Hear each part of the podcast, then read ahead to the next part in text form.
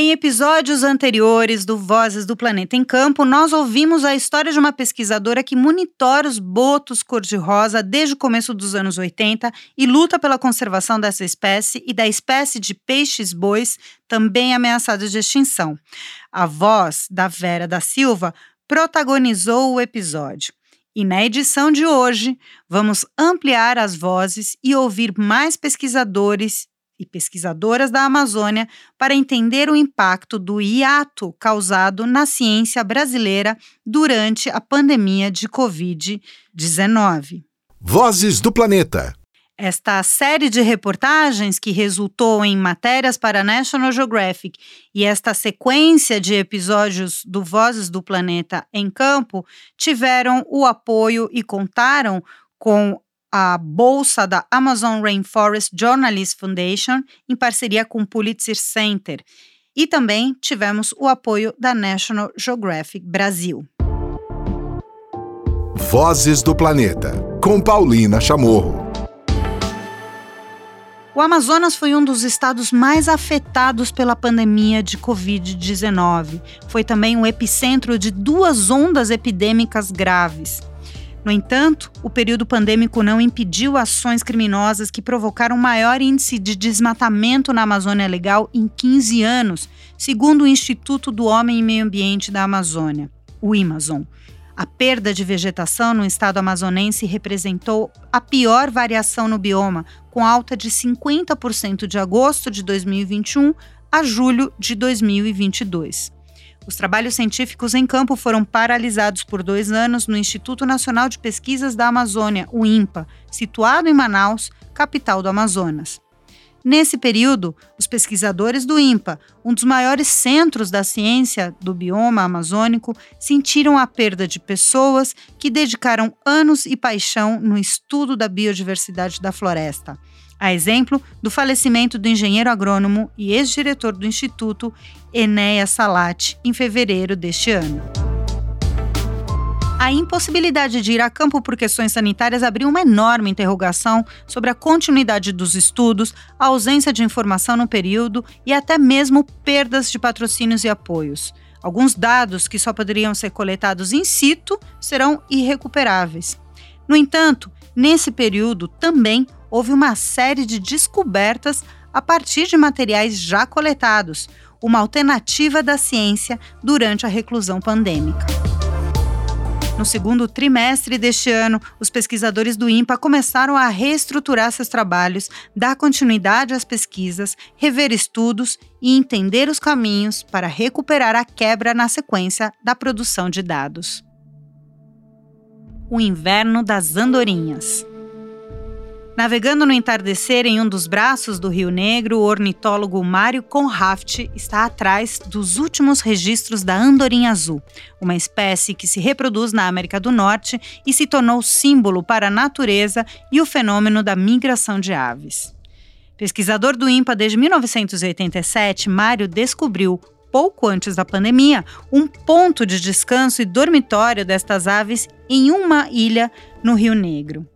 É, a andorinha azul é uma espécie que reproduz na América do Norte, é uma espécie super queridinha de lá, porque só reproduz em casinhas artificiais colocadas nos quintais pelas pessoas, pelos moradores. Não, não tem mais cavidades naturais para o bicho reproduzir, que não esteja ocupado por outras espécies. Mas aqui, o bicho inverna aqui, mas a gente não sabia lá muita coisa. A espécie está em declínio e prestes a ser considerada ameaçada. Portanto, entender as causas é importante para a comunidade científica. Os pesquisadores suspeitam de pressões como a poluição ou o uso de agrotóxico, entre outras. Então, o primeiro passo foi identificar o lugar de dormitório onde se aglomeram assim centenas de milhares que não estão em fase reprodutiva e tentar entender o que é que estão fazendo quando estão aqui. Será que estão sendo perseguidos, estão sendo maltratados, estão absorvendo veneno de algum tipo, estão, não estão achando suficiente para comer, estão sendo, sei lá, atropelados por aviões e não voltando para. O que é que está acontecendo? Então, nosso objetivo foi esse: primeiro, localizar uh, o dormitório e começar a entender o que é que rola aqui, os bichos, o que, que fazem. Pesquisadoras do INPA iniciaram a coleta de informações em 2019, como a quantidade, o impacto do guano, que são essas fezes acumuladas das andorinhas azuis na água, e a fertilização do Rio Negro, um dos rios mais pobres em nutrientes do mundo. O estudo foi ampliado em 2020, mas interrompido pela pandemia. Outra linha de pesquisa envolve o monitoramento de peixes, insetos aquáticos, as algas nas folhas das plantas e o próprio solo da ilha quando seca. Tudo isso para analisar as diferenças. Mas o trabalho em campo foi paralisado em poucos meses por conta da Covid-19. Os estudos foram retomados em maio do ano passado. Biblioteca da Natureza. Conforme os projetos de pesquisa são retomados, se preenchem importantes lacunas de conhecimento. Nem todas são preenchidas, mas algumas sim. Em maio, pesquisadores do projeto Dinâmica Biológica de Fragmentos Florestais do INPA realizaram coletas no acampamento quilômetro 37, próximo a Manaus, para o segundo censo de monitoramento de árvores. O botânico Francisco Farronhai e o escalador José Adailton Corrêa da Silva formavam uma dupla empolgada. Olha, dava gosto de ver os dois em campo, viu, gente? Depois de dois anos sem campo, as questões dos cientistas giravam em torno do crescimento das árvores e da quantidade de novas espécies. Enquanto Francisco, ou Pancho, identificava espécies, José se preparava para escalar árvores de 40 metros para a coleta de galhos e folhas do dossel. Francisco, eu ouvi outros coordenadores é, do INPA, ele se destaca, o Francisco, é, no seu trabalho, na sua visão, e é considerado um prodígio na identificação de espécies de plantas. Em meio às trilhas, o cientista peruano conta um aspecto que a pandemia trouxe. Com a suspensão das atividades de campo, Francisco revisava amostras da coleção do herbário do INPA na pasta do gênero Macrolobium, que é da família das leguminosas, como o feijão e a soja. E aí ele se deparou com uma espécie meio estranha, e eu me deparei com uma coleta de um espécime meio estranho, né? não batia com o que com o nome que estava identificado. Então eu procurei mais amostras com essas características morfológicas e encontrei umas cinco amostras né? durante esse durante esse tempo que eu esteve, esteve trabalhando no herbário.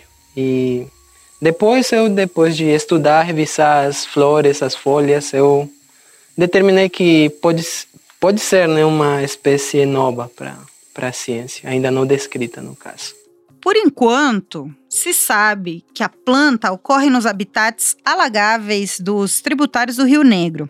Depois de coletar mais amostras e uma expedição ao rio Manicoré, no estado do Amazonas, o pesquisador iniciou um processo de descrição da nova espécie, que em breve vai ser publicado oficialmente. O nome da planta vai homenagear Paulo Apóstolo Costa Lima Assunção, um botânico autodidata que ajudou a formar diversas gerações de botânicos e biólogos na Amazônia.